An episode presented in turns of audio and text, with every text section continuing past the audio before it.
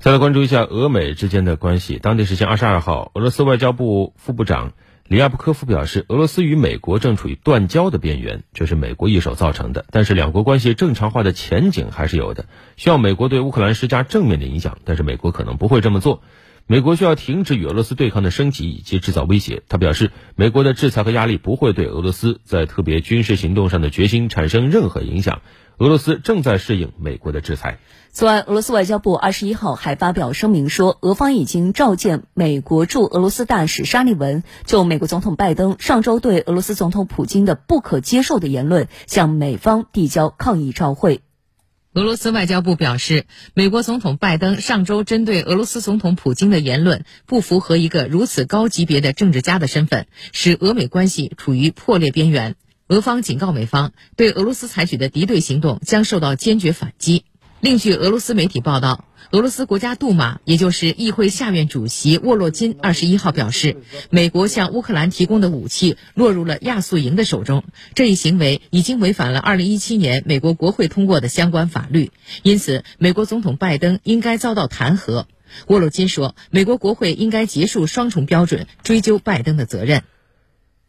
俄罗斯局势升级以来，西方多国一直在对俄罗斯实施各种制裁。欧盟成员国当地时间二十一号在比利时布鲁塞尔欧盟总部举行了外长会议，讨论对俄罗斯实施包括能源禁运在内的第五轮制裁。不过，由于内部分歧严重，经过长时间磋商之后，当天的会议最终没有能够对俄罗斯实施能源禁运达成共识。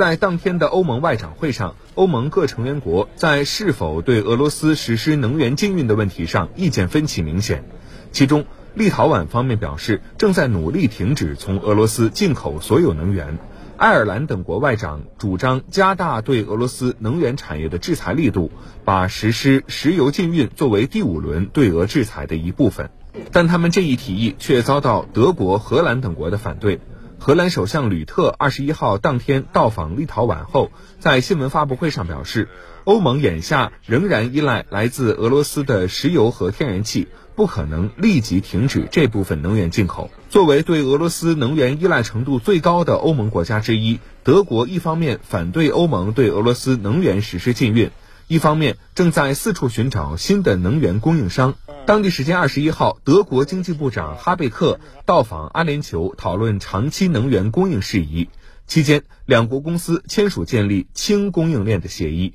德国方面希望通过使用清洁能源来摆脱对俄罗斯石油的依赖。就在同一天，西班牙首相桑切斯前往巴黎与法国总统马克龙会面，双方也就欧洲能源供应问题进行磋商。目前，法国正在推动欧盟范围内设定天然气价格上限，以加强与天然气生产国的谈判砝码。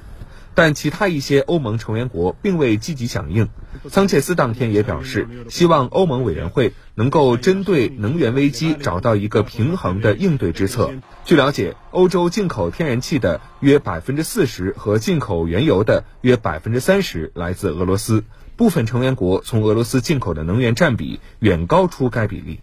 当地时间二十一号的凌晨，世界最大的能源公司之一的雪佛龙公司位于美国加州里士满的一家大型炼油厂的工人因未能就新的劳动合同达成一致而举行罢工。对此呢，业内人士分析，这将可能给已经飙升的燃油价格火上浇油。当地时间二十一号。位于美国加利福尼亚州里士满的一家大型炼油厂的五百多名工人举行罢工。据美联社报道，罢工的工人隶属于美国钢铁工人联合会。工会成员与雪佛龙公司的合同已于二月到期。在新合同的协商中，工会成员要求加薪百分之五，以应对日益严重的通货膨胀问题。而雪佛龙公司则提出最多加薪百分之二点五。上周六，工会再次否决雪佛龙公司的薪资上涨提议。此外，工会的工人还表示，雪佛龙公司也未能解决炼油厂人手不足和工人疲劳工作的问题。雪佛龙发言人在周日的一份声明中表示，公司将继续就达成协议进行谈判。据报道，工人的罢工将给近期已经飙升的美国汽油价格火上浇油。根据美国汽车协会的数据，加州无铅普通汽油售价已经达到每加仑五点八六美元，约合每升九点八五元人民币，为全美最高价格。